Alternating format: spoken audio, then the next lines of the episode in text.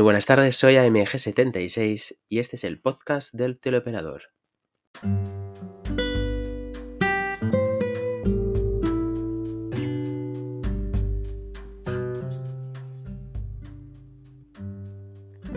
Este nuevo episodio se titula Sin noticias del convenio.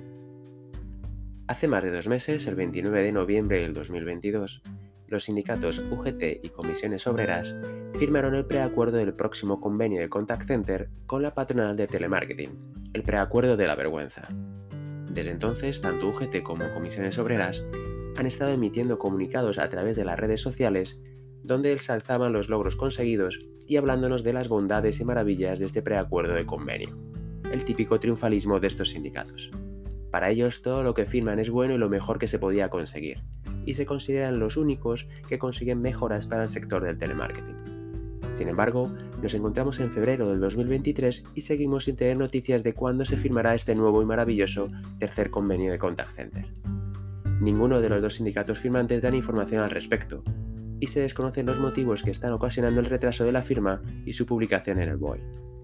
Algo está ocurriendo entre bambalinas que no sabemos y de lo que no nos quieren informar, y cuando esto sucede, cuando hay tanto ocultismo y desinformación, no creo que vaya a ser para mejorar las ya pésimas condiciones del preacuerdo firmado.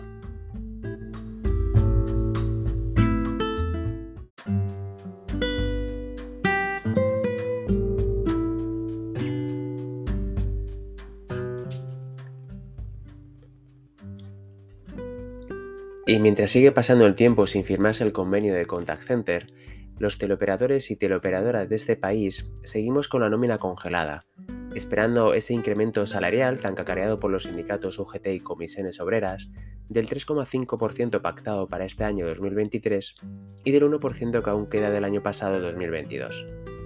Todas nuestras maravillosas empresas de telemarketing, como no podría ser de otra forma, siguen sin querer aplicar las subidas de nómina pactadas en el preacuerdo del convenio hasta que no se firme de manera definitiva.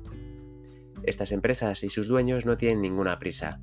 A ellos no les afecta las subidas del IPC y siguen teniendo beneficios elevados a nuestra costa. No les importa alargar el tiempo que sea necesario la firma del tercer convenio de Contact Center.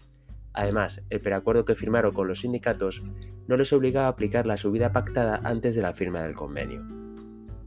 Con nuestras ya escuetas nóminas, los teleoperadores y teleoperadoras no podemos permitirnos el lujo de esperar mucho más tiempo las subidas salariales pactadas, y aun reconociendo que los incrementos firmados no se equiparan ni de lejos a la subida del IPC del año pasado y del presente, al menos pueden paliar un poco la precaria situación de los trabajadores y trabajadoras.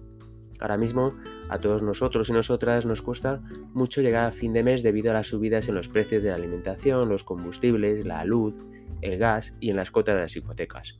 Por lo que es imprescindible que cuanto antes se firme el convenio pactado y así poder percibir algo más de sueldo que nos permita afrontar mejor los gastos mensuales.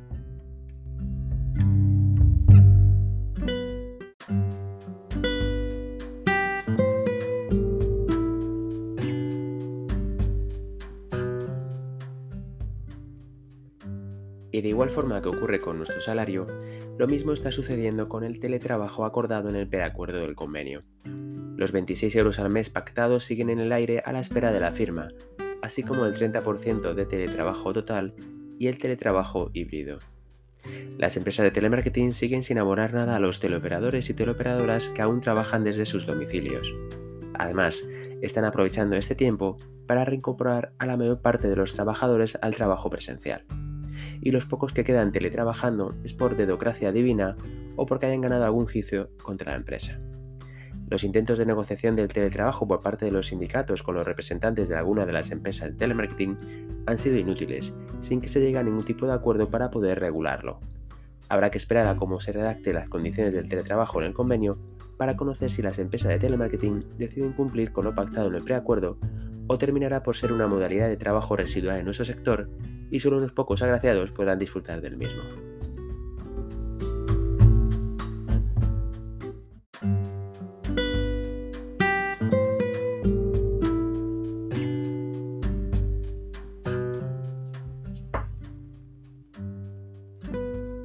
Por si fuera poco, en este mes de febrero, el gobierno ha vuelto a incrementar el salario mínimo interprofesional hasta los 1.080 euros en 14 pagas, o lo que es lo mismo, 15.120 euros anuales.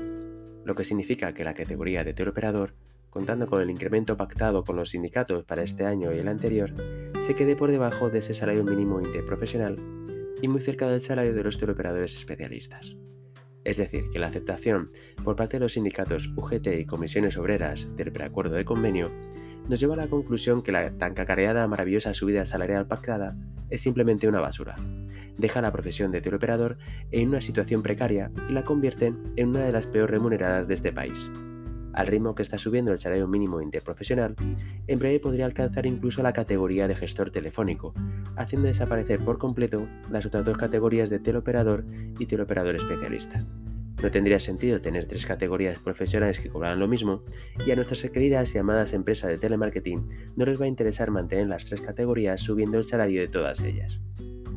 Lo más hiriente y casi humillante es que han sido los propios sindicatos UGT y comisiones obreras a nivel nacional los que han acordado con el gobierno esta subida del salario mínimo interprofesional, y sin embargo las mismas siglas sindicales, pero en el sector del telemarketing, han acordado una subida salarial inferior a este salario mínimo interprofesional para el tercer convenio de Contact Center.